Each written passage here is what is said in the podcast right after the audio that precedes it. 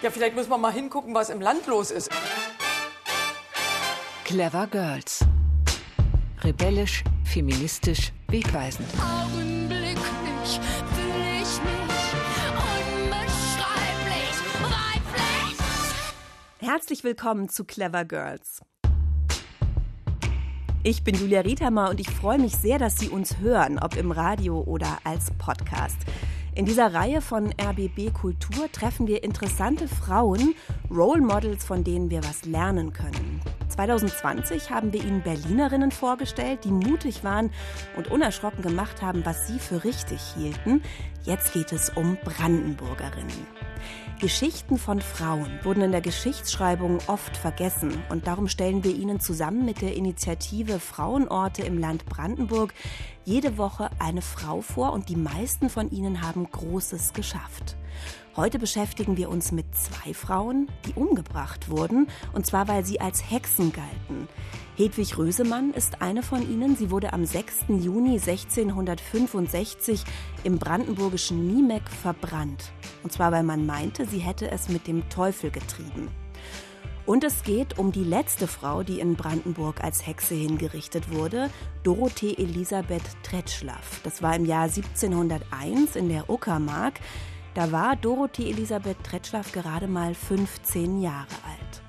Wir sprechen heute bei den Clever Girls über Hexen und fragen, warum mussten diese beiden Frauen sterben? Welche Rolle spielte das magische Denken und ist davon heute vielleicht in der Form von einem bestimmten Misstrauen gegenüber Frauen immer noch was zu spüren?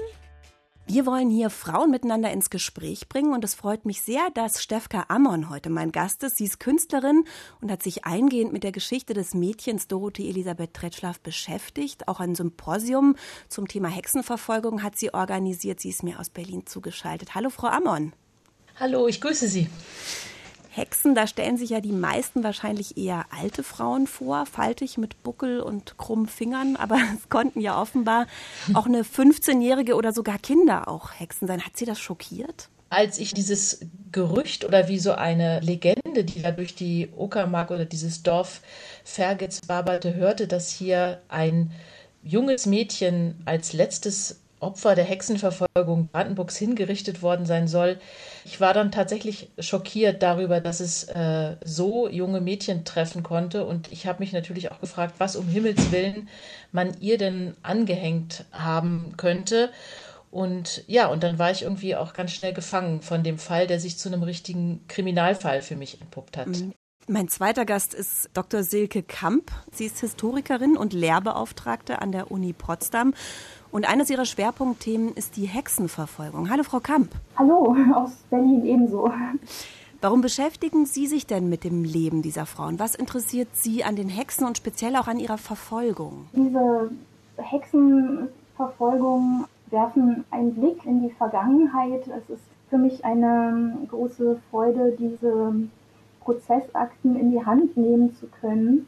Also auch trotz dieses dramatischen Hintergrundes, aber es ist eine Gelegenheit auch, die einfachen Menschen sprechen zu hören, in Anführungszeichen, dass die über ihre Lebenswelt berichten. Man erfährt also sehr viel darüber, über die, die dörfliche Lebenswelt. Wir haben ja wenig Informationen über, über einfache Leute damals, also wir reden ja hier vom ähm, 16. bis zum frühen ähm, 18. Jahrhundert, also 1500 bis 1701.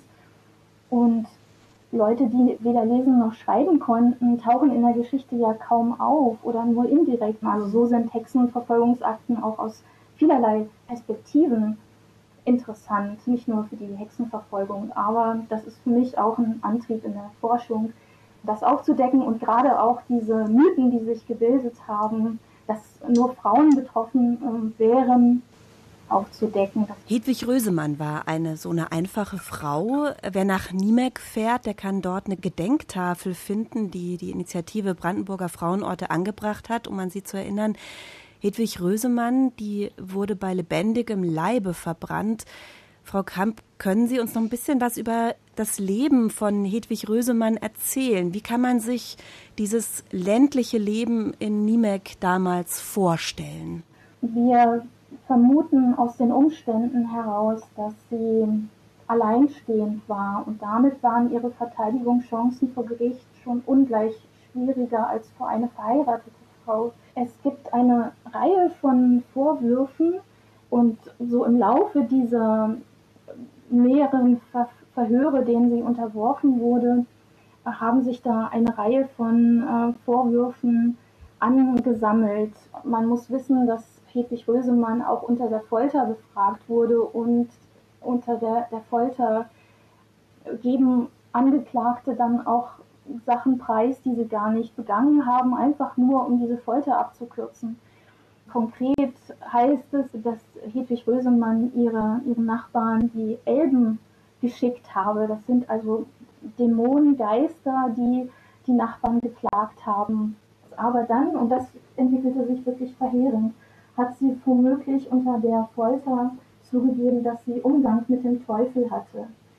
Und letztlich wird sie deswegen auch verurteilt, denn sie widerruft den begangenen Schadenzauber. Sie bestreitet hinterher nochmal in der Güte, dass das, was sie unter der Folter zugegeben hat, dass sie ihren Nachbarn geschadet hat, das entspricht nicht der Wahrheit. Aber aus irgendeinem Grund leugnet sie nicht auch noch die Teufelsbuhlschaft, wie man so sagt. Also man ähm, lässt sich auch geschlechtlich mit dem Teufel ein und geht äh, einen Pakt ein, um ja, sich zu bereichern auf Kosten der, der Nachbarn, der Umgebung. Also ein schrecklicher Vorwurf, ein schreckliches Geständnis auch. Ging es tatsächlich darum, irgendwie auch die Frauen ja in ihrer gesellschaftlichen Macht irgendwie zurückzupfeifen? Also jetzt auch sozusagen auf dieser, auf dieser Ebene, übers Wissen? Ganz klares Nein. Man muss bei den Hexenprozessen auch wissen, dass es eigentlich zwei Ebenen gibt. Es gibt einmal den Schadenzauber. Das war der gängige Vorwurf. Das war etwas, was in den Raum gestellt wurde, was meist nicht äh, direkt beobachtet wurde, dass jemand diesen Schadenzauber, meistens ein Giftguss, den man ausbringt, wo dann der zu Treffende drüber geht und dann ja diesen Schaden aufnimmt. Letztlich ist es aber eine Uminterpretation von, von etwas merkwürdigen Verhalten, vielleicht auch nur eine verbale Auseinandersetzung, ein Streit. Und wenn die Hexenprozesse losgehen, Anfang des 15. Jahrhunderts, sind es überwiegend solche Schadenszaubervorwürfe, gegen die sich die Angeklagte, der Angeklagte erwehren muss. Und erst im Laufe der Zeit gewinnen diese dämonologischen Elemente, die von einer gelehrten Hexenlehre sich ableiten, mehr und mehr Einfluss auf das Prozessgeschehen und führen dann aber auch in der Folge dazu, dass diese Hexenprozesse stärker werden und eine Hexe oder ein Angeklagter unter der Folter weitere bezichtigt, dabei gewesen zu sein. Und dann wird es wirklich verheerend, dann kommen diese Kettenprozesse, aber das tritt erst relativ spät auf.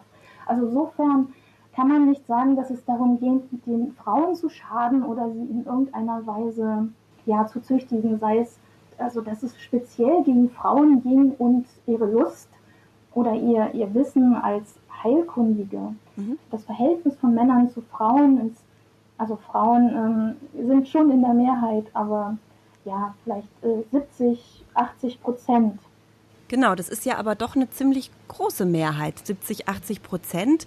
Ich habe auch noch ein Zitat mitgebracht von Jakob Sprenger aus dem Jahr 1487. Also der verurteilt auch ganz speziell die Frauen. Also ich würde bei dieser Frage gerne noch einen Moment bleiben. Warum die Frauen? Alles geschieht aus fleischlicher Begierde, die bei ihnen unersättlich ist. Darum haben sie auch mit den Dämonen zu schaffen, um ihre Begierden zu stillen.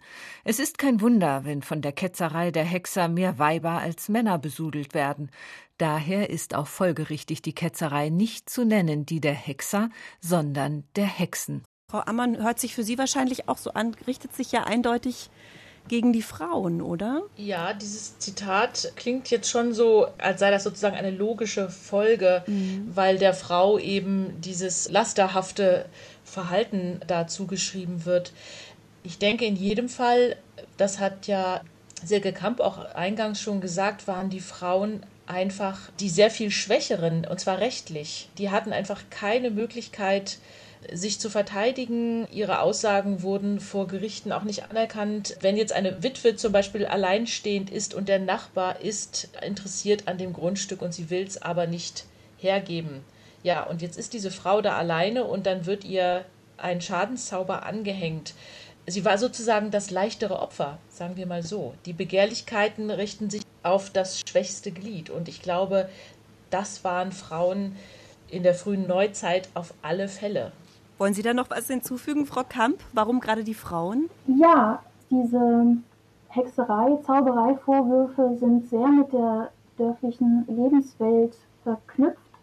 Der gängige Vorwurf, einem Menschen oder einem Vieh geschadet zu haben, dass es krank geworden ist oder sogar verstorben ist, der einer Frau gemacht wird, hängt auch damit zusammen, dass Frauen in dieser Gesellschaft für die Pflege und für die Ernährung von Mensch und, und Vieh mehr zuständig waren und die Männer mehr draußen auf dem Felde arbeiteten. Die Frau war also zu Hause, kümmerte sich dort insbesondere um die Kranken und war auch immer im Haus und agierte mit den Nachbarn. Mhm. Und dann ging es viel um, um kleine Gefälligkeiten, um Hilfen und um dieses ganze Beziehungsgeflecht mhm. zwischen den Nachbarn, was enorm wichtig war für den Zusammenhalt im Dorf. Also man hat sich mal ausgeholfen mit Brot oder mit Glut, um den Ofen anzumachen.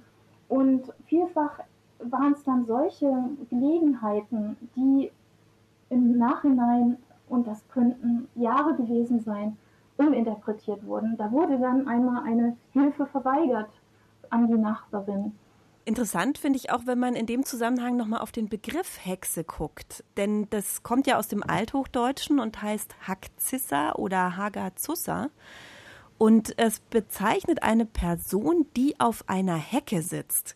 Das ist ja eigentlich genau das, was Sie gerade beschreiben. Ne? Also es ist eine Figur, die sozusagen sich an einer Schwelle zwischen sozusagen dem einen und dem anderen Haushalt, dem einen und dem anderen Feld, dem einen und dem anderen Bereich befindet. Was würden Sie sagen? Frau Amon, trifft es diese Figur der Hexe auch? Na, in dem Fall von der ähm, Hedwig klingt das genau so. Also, dass sie eben sozusagen aus diesem Gefüge von abgesteckten äh, dörflichen Strukturen oder man könnte vielleicht et etwas abstrakter auch sagen, so gesellschaftliche Parameter sich hinausbewegt hat oder Opfer von Ausschluss oder Mobbing, würden wir heute sagen, geworden ist. Also dann würde ich jetzt sozusagen aus dem Stand Ihnen recht geben mit dem Heckensitzer. Das ist eigentlich eine schöne Metapher, weil diese Hecke ja auch immer einfach Grundstücke oder Bereiche voneinander abgrenzt und insofern jemand, der da immer zwischendrauf sitzt, mit dem können die anderen nichts anfangen. Das ist aber wiederum jetzt eine Projektion auf die Figur der Hexe, die ja für mich dann wiederum mit den ta tatsächlichen Hexenprozessen und dem, und das muss man auch mal sagen, damals war das ja ein, ein, ein ganz äh, normaler Straftatbestand. Das war ja nichts, was außerhalb der regulären äh, Straftatbestände, sage ich jetzt mal, wie Diebstahl oder Mord oder Totschlag oder sonst was, Verleumdung stand, sondern einer von diesen Straftatbeständen war Hexerei. Also ich glaube jetzt, dass dieses Bild von dieser Figur, die auf der Hecke sitzt und einfach alle dadurch stört und deshalb weg muss, das hat sich dann doch irgendwie ausdifferenziert in dem Moment auch, wo beim Papst dafür gesorgt wurde, dass Hexerei verfolgt werden kann und dass diese Leute, die der Zauberei schuldig befunden werden, hingerichtet werden können. Also da, da, sind ja viele Schritte passiert, die eben auch immer mit der jeweiligen Zeit und den Umständen zu tun haben. Ich würde gerne, Frau Kamp, Sie auch gerne noch mal fragen, was würden Sie aber denn sagen, leitet sich denn für eine Funktion ab, die die Hexen damals hatten? Auch aus dem Begriff äh, dieser Frau, die auf Hecken sitzt. Es gibt immer wieder Nachbarn, die im Gerücht stehen, Zauberei äh, begangen zu haben. Also man kann nach dem Verständnis Magie ja negativ und positiv anwenden. Heilzauber oder so kleine Schutzzauber, die hat auch jeder parat gehabt und dann gab es aber auch diese schädigende Magie, die Krankheitsmagie, zum Beispiel Nesselknüpfen und ganz, ganz äh, schwierig. ganz, äh, also bedroht halt die Fruchtbarkeit und, und damit die Existenz einer Familie. Trotzdem gibt es aber auch so Spezialisten in der Magie, zu denen man dann auch gegangen ist. Diese Spezialisten wurden aber auch sehr geschützt und landeten nur im Ausnahmefall dann tatsächlich vor Gericht. Jetzt hatten Sie den Schadenszauber ja schon angesprochen, den Heilzauber sozusagen oder die weiße Magie auch schon gestreift. Was genau machte denn dann den Zauber eigentlich zum Delikt? Was machte diese, diese Art der Zauberei denn so bedrohlich? Es steckt sogar keine wirkliche Tat dahinter. Also kein wirklich begangener Zauber. Mhm, also sondern nur ein ungelöster Konflikt eigentlich, das hatten Sie ja gesagt. Ne? Genau, da wurde nur, es wurde nur so interpretiert. Die Gesellschaft hat auch sehr viel Möglichkeiten, die dörfliche Gesellschaft, auch die, durch Magie kann man noch sehr viel Hexen abwehren oder böse Gestalten, den Teufel, die Dämonen. Die äh, dörfliche Gesellschaft kennt da ganz viel äh, Möglichkeiten, sich da auch zu Wehr zu setzen. Also man musste da nicht gleich vor Gericht gehen und zum äußersten Mittel greifen. Es gab viele Möglichkeiten des Selbstschutzes. Oder eine andere Variante war eben, wenn alle diese Möglichkeiten versagten, dann wurde diese Person konkret damit konfrontiert mit dem Vorwurf. Und es wurde eine Reaktion ähm, erwartet, dass sie sich verteidigt, dass sie den Vorwurf zurückwirft. Und auch wenn das jetzt nicht erfolgversprechend war, wenn der Betroffene immer noch der Auffassung war, also sie hat es jetzt nur halbherzig abgestritten, sie muss eine Hexe sein, erst dann wurde der gerichtliche Weg beschritten. Ich habe noch was zu diesem Abwehrzauber, der eben äh, erwähnt wurde, weil, mhm. äh, wie gesagt, mein, mein Fall, also Dorothee Elisabeth Tretzlaff, ist ja in der Uckermark in dem kleinen Dorf Fergitz am Oberuckersee hat sie gelebt und ist auch dort hingerichtet worden, in dem Dorf vor dem Haus, in dem sie untergebracht war. Und später, nach 1701, ist dort die kleine Dorfkirche, die man heute immer noch sehen kann, errichtet worden. Ich weiß jetzt gar nicht genau, ich glaube, die ist irgendwann Mitte des 18. Jahrhunderts, also 30 Jahre später, 40 Jahre später vielleicht errichtet worden. Und der Bodenbelag in dieser Kirche ist aus Ziegelstein und es gibt nicht nur in Fergitz, sondern die sind auch im Museum Dominikanerkloster in Prenzlau ausgestellt, diese sogenannten Dämonensteine. Und zwar sind das Ziegelsteine, die auf der Unterseite, man sieht es also nicht, wenn man die Kirchenboden betritt, da ist einfach ganz normaler Ziegelverbund, mit dem die Kirche so ausgelegt ist. Bei Restaurierungsarbeiten hat man das dann gesehen, wenn man die Steine hochnimmt, dann sieht man Abdrücke von Hundetapsen oder so Ziegenfüßen. Das Teufelsspuren. Äh, Teufelsspuren, genau, weil man nämlich dachte, die Unterwelt, also das Böse, lebt kopfüber von mhm. unserer Welt. Und wenn die nun also in dieses Dorf eindringen oder gar versuchen, die Kirche zu betreten, dann werden sie von unten sehen, an den Spuren, dass schon jemand da war und deshalb den Ort dann meiden, weil da brauchen sie ja nicht mehr ihr Unwesen zu treiben. So ist mir das jedenfalls erklärt worden im Museum. Und ich fand das auch faszinierend, wie diese andere Denkweise, die man sich heute gar nicht mehr vorstellen kann, auch räumlich, upside down, dass es da noch eine Welt gibt, auf der, in der ganz andere Regeln gelten, aber dass man sich anscheinend auch in dieser anderen Welt so auskennen muss, um sich selbst zu schützen. Lassen Sie uns nochmal zurückgehen in das Jahr 1701 nach Fergitz in der Uckermark. Es ist der 17. Februar und nur wenige Tage später, am 22. Februar 1701, berichtet der Hoffiskal Eberhard Marzes dem seinem Kurfürsten, vom Tod der 15-jährigen Elisabeth Tretschlaff. Als ich dieser Tage in der Uckermark einer allergnadigst kommissierten Untersuchung halber gewesen bin, habe ich erfahren, dass der Obrist Wachtmeister von Münchow zu Fergitz ein junges Weibstück von ungefähr 15 Jahren der Zauberei halber hat dekulieren lassen. Nun werden hiervon unterschiedliche Diskurse geführt, als bei diesem Prozess nicht zum besten Verfahren, der Inquisiten keine rechte Defension verstattet, sondern nur sofort mit der Exekution geeilet, ungeachtet der Hof- und Landrechte in der Uckermark. Also Elisabeth Tretschlaff wurde mit dem Schwert enthauptet, berichtet der Hoffiskal. Es ist quasi eine Art Gnadentod, auch im Vergleich zum Scheiterhaufen. Und man hört auf diesem Zitat auch schon ein bisschen den Zweifel, ob sich das Mädchen überhaupt richtig verteidigen konnte. Was ist denn damals passiert, Frau Ammon? Warum kommt auf einmal dieser Zweifel auf? Warum der jetzt konkret aufgekommen ist, vermag ich nicht zu sagen, aber es hat, wie eben aus diesem Bericht auch schon zu hören war, offensichtlich Unruhe in der Dorfbevölkerung gegeben. Also äh, die Akten sprechen da von den Krügen, in denen darüber geredet und geschimpft wurde und Ach so, genau, das muss ich überhaupt noch mal sagen. Also auch in diesen Berichten, der gerade vorgelesen wurde und in den ersten Berichten, die ich gefunden habe, war ja immer nur von dem Mädchen und vielleicht von dem jungen Mädchen oder vielleicht mal von dem 15-jährigen Mädchen die Rede, aber es gab keinen Namen. Und das war das, was mich dann wirklich angespornt hat. Ich dachte, es muss doch möglich sein, diesem Mädchen ihren Namen, ihre Würde und vielleicht auch irgendwie eine Geschichte zurückzugeben. Also mhm. das war dann der kriminalistische oder sportliche Ehrgeiz, den ich sozusagen entwickelt habe und der mich dann auch wirklich wochenlang zu verschiedenen Archiven geführt hat, um der Sache auf die Spur zu kommen. Und dass mir das als Laie gelungen ist, zeigt eigentlich nur, dass es sich auch lohnt, mal im eigenen Dorf oder in der eigenen Gemeinde mal nachzufragen und zu gucken, ob man da vielleicht auch Fälle finden kann. Also sie lebte als Markt in Fergitz. Sie hat anscheinend mit mehreren anderen Mägden zusammen ein Zimmer geteilt. Das kam auch aus den Revisionen des Prozesses dann heraus weil sie beschrieb, dass angeblich unter ihrem Bett ein Hase gewesen sei und es hätte so gebrummet im Zimmer. Das haben auch die anderen Mädchen zu Protokoll gegeben. Was soll das ähm, Brummen gewesen sein? Ja, also da war die Rede von einer Fliege oder einer Biene oder einer Wespe, man weiß es nicht.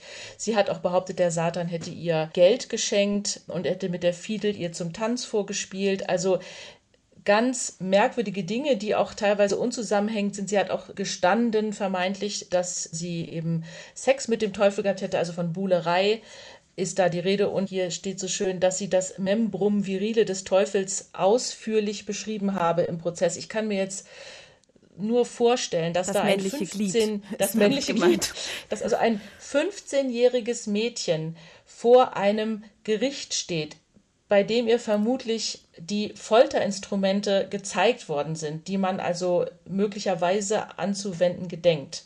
Und dass man ihr dann vermutlich so Suggestivfragen stellt, dass die sozusagen ganz schnell in die Knie gegangen ist, beziehungsweise wenn es denn in ihrem Fall um eine Selbstbezichtigung sich gehandelt haben sollte, dann natürlich völlig die Kontrolle verloren hat. Da gab es ja gar keine andere Möglichkeit. Andererseits also es genau. gibt einmal die mögliche Theorie, dass sie sich sogar selbst bezichtigt hat im Laufe von diesem Prozess, wo sie ja nur Männern gegenüberstand, die ihr auch noch solche Fragen stellen, die ja auch im doppelten Sinne peinlich sind. Also daher kommt ja auch dieses peinliche Befragung, also Befragung unter Folter mhm. oder zumindest das Zeigen der Foltergeräte, die dort ausliegen. Ah, der Wortsinn war mir auch nicht bewusst. Interessant. Ja, doch, ja. der Pein, ja, mhm. ist die schmerzhaft. Pein, die Pein, genau.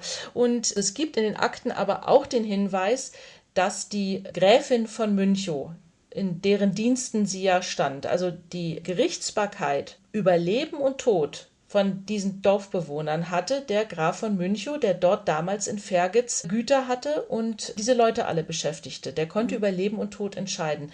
Und dann ist natürlich die Frage, warum kommt diese Frau von Münchow, diese Gräfin, darauf, ein 15-jähriges Mädchen der Hexerei zu bezichtigen und anzuzeigen? Also die Anzeige soll von ihr getätigt worden sein. Mhm. Frau Kamp, wir werden wahrscheinlich den Fall heute nicht mehr richtig lösen können, aber was wir sagen können, ist wahrscheinlich, dass dieser Fall von Dorothee Tretschlaff nicht ganz typisch war.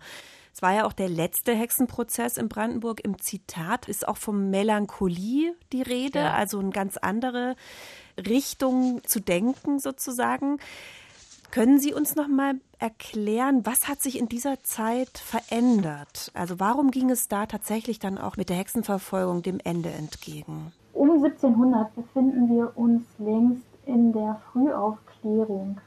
Es setzt sich jetzt die Auffassung durch, dass sowas wie Schadenzauber nur eingebildet ist und auch diese ganzen Geständnisse mit der Teufelsbuhlschaft werden als ja Melancholie ähm, gedeutet sodass die Gefangenen also keinen Scharfrichter mehr brauchen, sondern eigentlich einen Arzt oder ja, wir würden heute sagen einen Psychiater, dass es eher darum geht, ihre Seele zu behandeln. Also der Pastor könnte in dem Fall auch aushelfen. Also es ist nichts, was man aus der Welt schaffen muss an, an Dämonischen.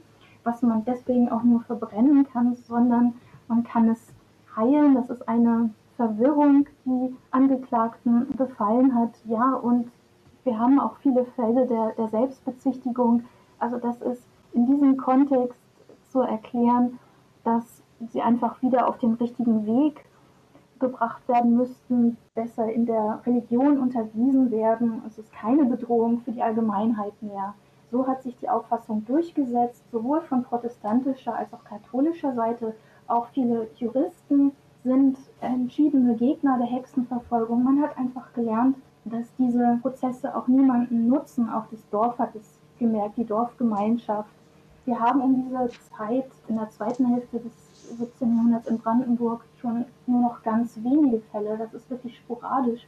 Insofern ist die Trettschlaff ein wirklich ganz äh, besonderer Fall und es ist umso so wichtiger und wirklich verdienstvoll von Stefka, dass du an sie erinnerst, weil man da so viel ablesen kann nochmal, was Hexenverfolgung ausmacht und warum wir in Brandenburg eher eine verfolgungsarme Region sind. Denn was du beschrieben hast, und finde es toll, was du rausgefunden hast, äh, dass die Gerichtsherren da als Opfer involviert sind und offensichtlich da auch den, den Prozess ein wenig geführt haben, das ist die Ausnahme, die, äh, die in Brandenburg der Landesherr versucht hatte zu unterbinden, dass er auch Verfahren an sich riss, um die Hexenverfolgung einzudämmen. Mhm. Denn auch das führt nur zu Verwirrung. Das ist letztlich ein, ja, schädigend auch wirklich ökonomisch und es zerreißt die Gesellschaft, die, die Dörfer, die, die Konflikte werden nicht geheilt dadurch.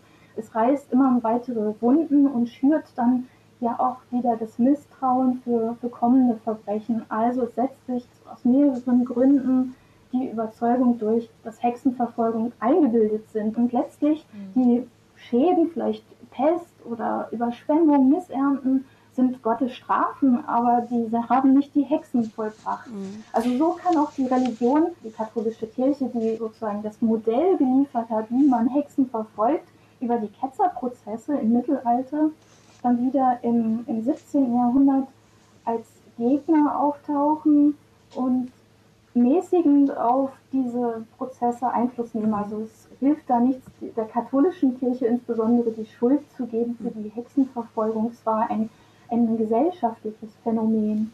Würden Sie denn sagen, äh, dass die Hexen tatsächlich auch einfach Sündenböcke waren, Frau Amon? Ich vermute, stark, dass das natürlich der erste Reflex ist für Phänomene, die man nicht versteht, für Unrecht, was einem widerfährt oder für Schicksalsschläge, also sei es jetzt von Vieh, das eingeht, von Ernten, die nicht funktionieren, also bekannt ist ja auch, dass diese sogenannte kleine Eiszeit in der frühen Neuzeit die Ernten über Jahre hinweg ganz mager ausfallen ließ. Also die, den Leuten ging es wirklich schlecht. Zudem gab es aber auch starke soziale Veränderungen durch neue Wirtschaftswege, Beziehungen, Techniken, die sich entwickelt haben. Also ja, ich denke schon, dass es dann, wenn Menschen jetzt ganz allgemein gesprochen so eine Überforderung ihrer Umwelt, ihres sozialen Gefüges erfahren, dass natürlich es ein leichtes und vielleicht auch eine erste leider menschliche Reaktion ist nach einer Ursache. Also ist auch nachvollziehbar. Man möchte einfach wissen, wie kann denn das sein und warum passiert mir das jetzt? Und man mhm. sucht nach einer Ursache. Und wenn einem dann sowas auf dem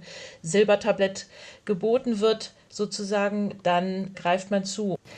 Was dagegen spricht, dass sozusagen es da eine zwangsläufige Verbindung gab zwischen, sagen wir jetzt, Missernten, Naturkatastrophen äh, oder Kriegen und Hexenverfolgung, ist aber die Tatsache, dass es Gegenden gibt, ich glaube, das sind so die Landesgrenzen zwischen heute Franken, Thüringen und so, wo ganz kleine Herzogtümer oder ganz kleine Gerichtseinheiten sozusagen oder Gemeinden auch nebeneinander lagen. Und es hing wirklich von der Person ab, die dort die Verantwortung trug, dem Bürgermeister oder dem Gutsherrn oder dem Grafen.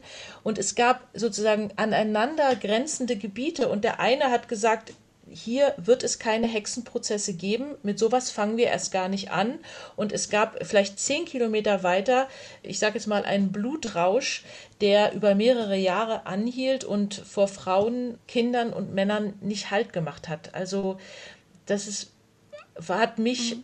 ähm, auch stark ins Nachdenken gebracht, dass es also immer wieder doch von Einzelnen abhängt, die sagen Nein und mhm. das funktioniert. Das interessant. Also die Bedeutung mhm. des Einzelnen auch in diesen Prozessen. Es hält sich ja auch das Gerücht, dass die protestantischen Territorien weniger von Hexenverfolgung betroffen waren. An Luther selbst kann es nicht gelegen haben, weil der hat sich ja sehr deutlich für die Hexenverfolgung ausgesprochen. Wie kommt es denn zu der Annahme? Also als Laie gesprochen.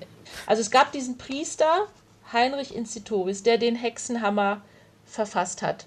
Und der alles dran gesetzt hat, dass er für dieses Buch und für sein Vorhaben, die Hexen zu bekämpfen, an die er so fest geglaubt hat, zum Papst gegangen ist. Er wurde abgewiesen zunächst und er hat nicht locker gelassen, bis er dann endlich grünes Licht bekommen hat vom Papst, um dann diese Prozesse so in Gang zu setzen. Und ich vermute das deshalb, weil das sozusagen im Anfang, also als sich die Ketzerprozesse in Hexen Zaubereiprozesse, sagen wir lieber, verwandelten sozusagen, dass das über die katholische Kirche zunächst lief, dass man damit immer noch verknüpft, ja, das ist ja was Katholisches. Mhm. Aber wenn ich auf Brandenburg blicke, dann kann ich vielleicht zahlenmäßig oder auch Mecklenburg, dann kann man auf keinen Fall sagen, dass das äh, so war, dass die Protestanten dem eher standgehalten hätten und sich davon äh, nicht haben infizieren lassen von diesem Zaubereivirus. Dorothee Tretschlaff war die letzte Frau, die in Brandenburg als Hexe hingerichtet wurde. Und auch wenn die Hexenverfolgung im 18. Jahrhundert nachlässt, der Aberglaube und auch die Vorstellung, dass es Hexen gibt, hat sich gehalten. In Süddeutschland, da gab es in den 60er Jahren noch Hexenbanner. Überwiegend Männer, die den Frauen den Teufel austreiben sollten. Frau Ammon, warum hat sich dieser Aberglaube, also das hing ja auch häufig zusammen mit der Vorstellung, dass man zum Beispiel sich bewegende äh, Gegenstände oder spitze Gegenstände oder Gegenstände, die mhm. äh, Teile von Kadavern oder so an die Türen zum Beispiel hingen, um Hexen abzuwehren, um den Teufel auch abzuhalten. Also es ist ganz eng verbunden mit einem Aberglauben. Warum hat sich dieser Aberglaube so lang gehalten? Ähm, ich finde, dass diese Frage nach Aberglauben tatsächlich ein anderes Thema ist als das Thema der Hexenverfolgung. Frau Kamp, wie sehen Sie das? Ist das tatsächlich ein Bereich, der jetzt mit Hexen gar nichts mehr zu tun hat? Es sind immerhin Hexenbanner, die es, ich sage es nochmal, in den 60er Jahren noch gab, vor allem eben auf dem Land. Würden Sie sagen, hat sich das gehalten? Ist das was ganz anderes?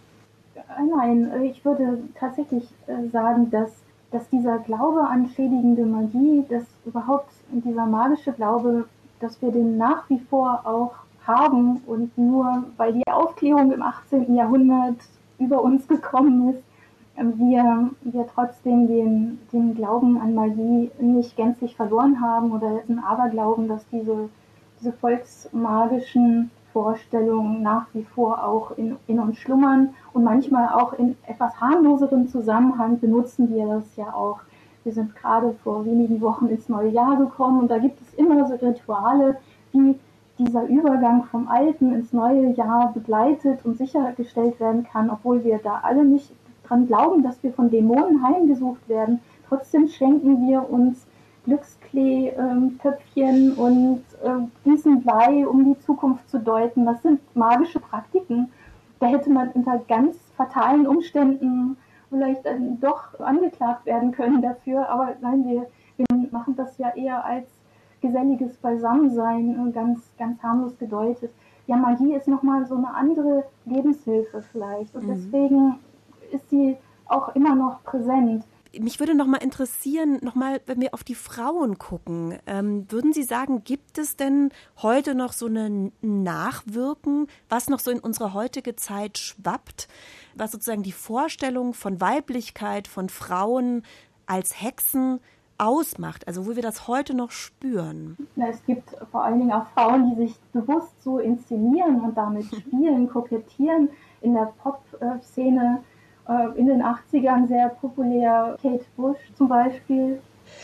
Also ich meine, der weibliche Körper steht ja in Differenz zum männlichen Körper oder die ganzen Fragen nach, äh, ich meine jetzt sozusagen biologische Prozesse wie, wie äh, Gebären, eine Schwangerschaft, die Menstruation, das sind ja jetzt mal von außen betrachtet Vorgänge, die man sich von der männlichen Seite aus, man kann sie sich gar nicht vorstellen. Also ich meine, ich konnte es mir als Frau ja auch nicht vorstellen, wie es ist. Ähm.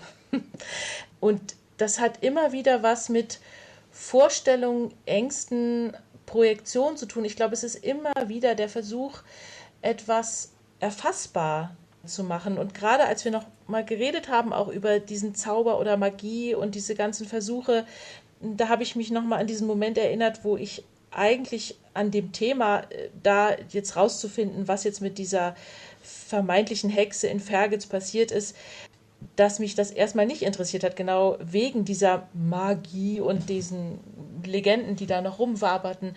Aber der Moment der Entscheidung, der fiel eigentlich, als ich dachte, kann ich den Namen rausfinden? Und in dem Moment, wo ich dem Mädchen tatsächlich den Namen zurückgeben konnte, weil er im geheimen preußischen Staatsarchiv über anscheinend 200, 300 Jahre in Akten geschlummert hat, das war ja auch so ein Moment, diesem Vorgang und dieser Legende auch die Magie zu entziehen. Also plötzlich war es einfach nur ein Mädchen auf dem Dorf, der es widerfahren ist, dass sie als Hexe bezichtigt, vor Gericht gestellt wurde und zum Tode verurteilt wurde und dann in diesem Dorf enthauptet wurde.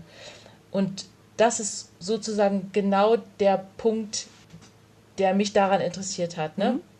hinter diese Magie zu schauen ein schönes Schlusswort, wenn es um Hexen geht, dass wir einen Bogen schlagen, dass wir auf die Fakten schauen und uns gerade in Zeiten, wo auch Verschwörungstheorien, wo Magie wieder vielleicht auch eine besondere Rolle spielt, uns auf die Forschung verlassen.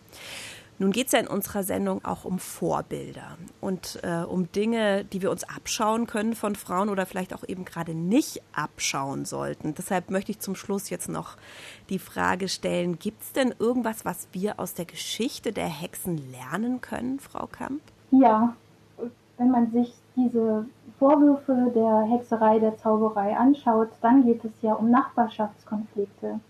Und daher ist das was ich daraus ziehen kann als, als Lehre, was mich auch sehr überrascht hat, ähm, das ist un, unheimlich wichtig, um gute Nachbarschaft zu pflegen. Also mein Rat ähm, als Historiker wäre, seid nett zu euren Nachbarn. Was meinen Sie, was wir aus der Geschichte der Hexen lernen können, was wir da mitnehmen können? Also was ich aus dieser Beschäftigung und aus den ganzen Dingen, die ich erfahren habe, aus der Beschäftigung mit der äh, Hexenverfolgung gelernt habe, ist, dass es in allen Zeiten und auch jetzt eben immer wieder diese Phasen gibt, wo sich alle gegen einen verschwören können und wo alles aus den Fugen zu geraten scheint und die Fragilität von so einer Gemeinschaft, Machtmissbrauch und der Schutz der, der Schwächeren, das ist einfach so ein wichtiges Gut und da sind wir alle mit aufgefordert und auch diese, diese mutigen Bürgermeister oder äh, Gutsherren oder Grafen, die in ihrer Jurisdiktion gesagt haben, hier wird es keine Prozesse geben. Ja? Oder eben auch in der, im, während des Dritten Reiches Leute, die gesagt haben, denen werde ich helfen oder ich werde sie sogar verstecken. Also dass es immer wieder Leute gab, die gesagt haben, nein, und teilweise haben sich damit selbst in große Gefahr gebracht. Das war auch bei den Hexenprozessen so, dass man da auch schnell selber ins Visier geraten konnte. Aber dass es immer wieder Menschen gibt, die so einen Mut haben, das hat mir auch einen totalen Mut gegeben. Vielen Dank. Danke an meine Gäste, an die Künstlerin Stefka Amon und an die Historikerin Dr. Silke Kamp, Lehrbeauftragte an der Uni Potsdam. Liebe Hörerinnen und Hörer, schön, dass Sie dabei waren. Wenn Sie keine unserer Folgen verpassen wollen, dann abonnieren Sie Clever Girls doch einfach in der Audiothek oder über Apple Podcast. Oder Sie schauen auf unsere Internetseite rbbkultur.de slash clevergirls. Ich bin Julia Riethammer und die Redakteurin dieses Podcasts ist Dörte Tormel. Tschüss, machen Sie es gut.